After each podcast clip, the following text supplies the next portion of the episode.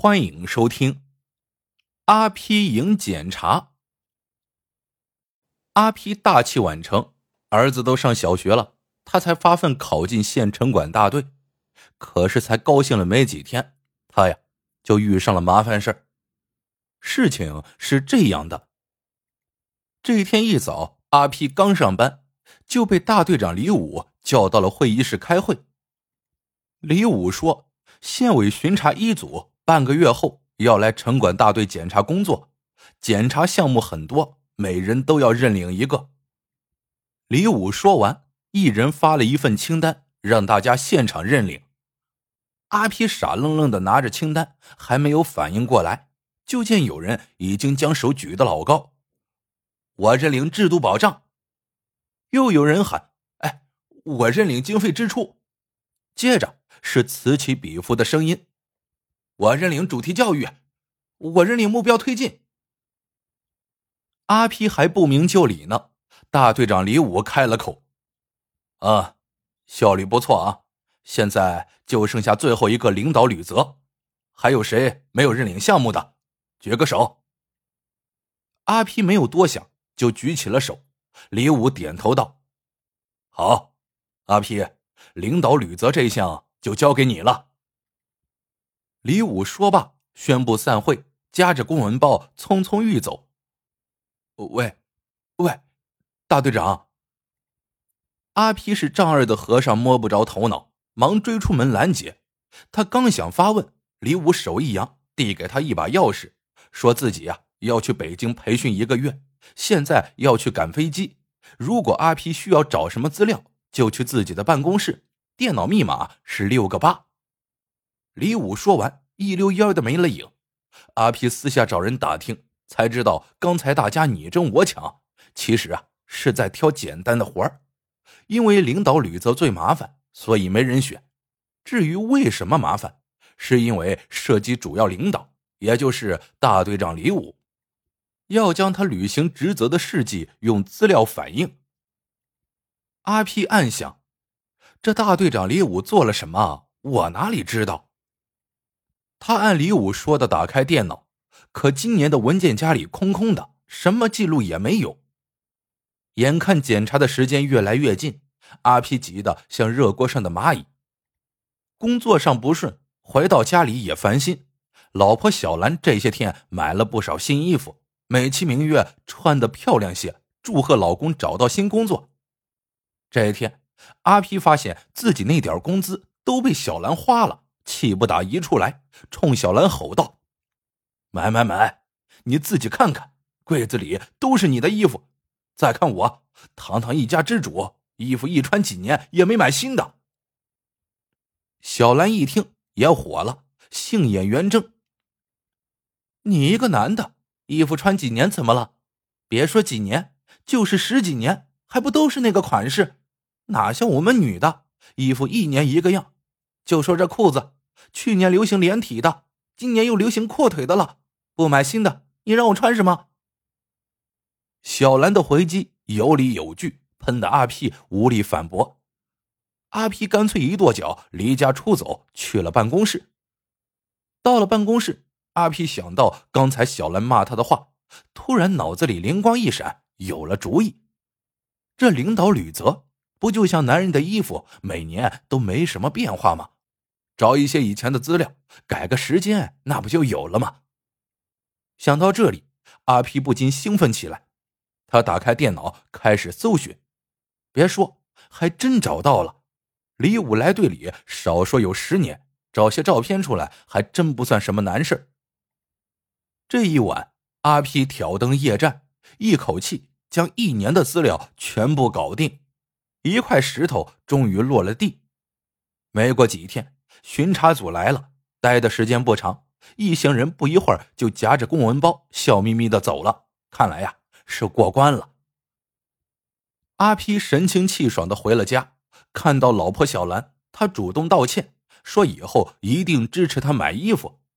小兰纳闷的问：“怎么，检查的事儿搞定了？”“搞定了，搞定了。”见小兰好奇。阿皮眉毛一扬，将自己怎么受他启发，编造资料的事情一股脑的说了。夫妻俩笑得开心，儿子小 P 也跑过来凑热闹，说周末想去公园玩。阿 P 听小兰说儿子这阵子表现不错，得了很多小红花，一高兴也就点头同意了。阿 P 以为检查的事情就这样过去了，哪料没过多久，县委巡查二组又要来了。这一次，队里连现场认领都没搞，直接摊派，领导吕泽自然又非阿 P 莫属。阿 P 这次倒没慌，因为李武培训回来了，只要李武提供资料，阿 P 在电脑里一排版也就出来了。会议结束之后，阿 P 去找李武，可没想到一连一个星期都没有碰到人，阿皮心情不爽，回到家人还没进门。就听到小兰在大声的训小 P，阿 P 一问，原来小 P 这几天没得到小红花，怕妈妈批评，竟把去年的小红花从本子上撕下来贴上去冒充了。阿 P 气坏了，揪着儿子的耳朵问：“你说为什么造假？”小 P 哭着说：“我还不是听你说的，你跟妈妈说，你把以前的资料改成今年的了。”阿皮明白了，看来上次自己和小兰聊天全被儿子听到了。不行，不能让儿子小小年纪就学坏。阿皮下定决心，再也不能造假了。第二天一早，阿皮直奔李武的办公室，却见李武急匆匆的往外走。阿皮停下脚步，心想：难怪找不到他，原来这么早就出去了。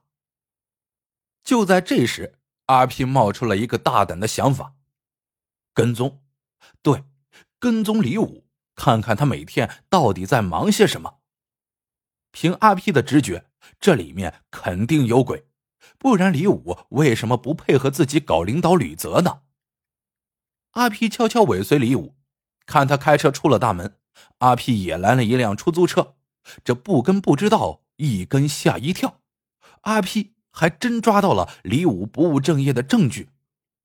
自从跟踪以后，阿 P 一直在酝酿什么时候和李武摊牌。这一天，李武的电话来了，让阿 P 去趟办公室碰一碰领导吕泽的资料。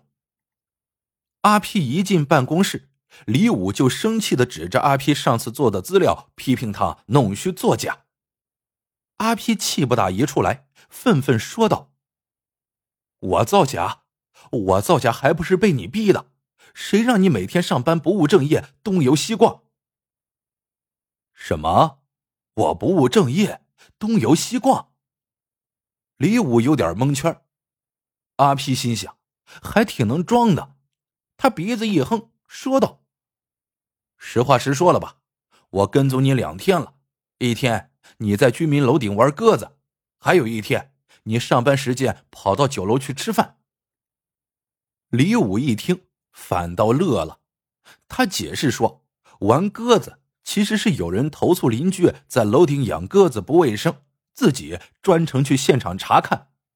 至于去酒楼吃饭，那更是误会。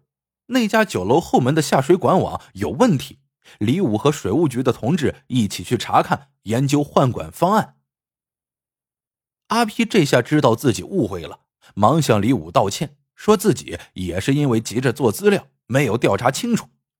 麻烦的是，李武平时工作就不爱照相，就连处理鸽子和下水管网的事情，相片里也只有现场情况，没有他的身影。哎，我有一个办法。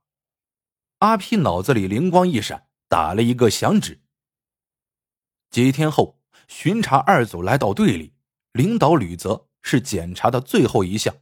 检查组还没有翻开资料，李武就主动说道：“不好意思啊，以前的工作很多都没有留存相片，要是扣分，请不要扣队里的，都是我工作做的不好。”李武话还没有说完，就听到有人敲门，来人正是阿 P，他笑嘻嘻的说：“我们队长就是谦虚，其实啊，他工作做的可好了。”阿皮说着，朝门外招了招手，会议室里一下子涌进了几十个人。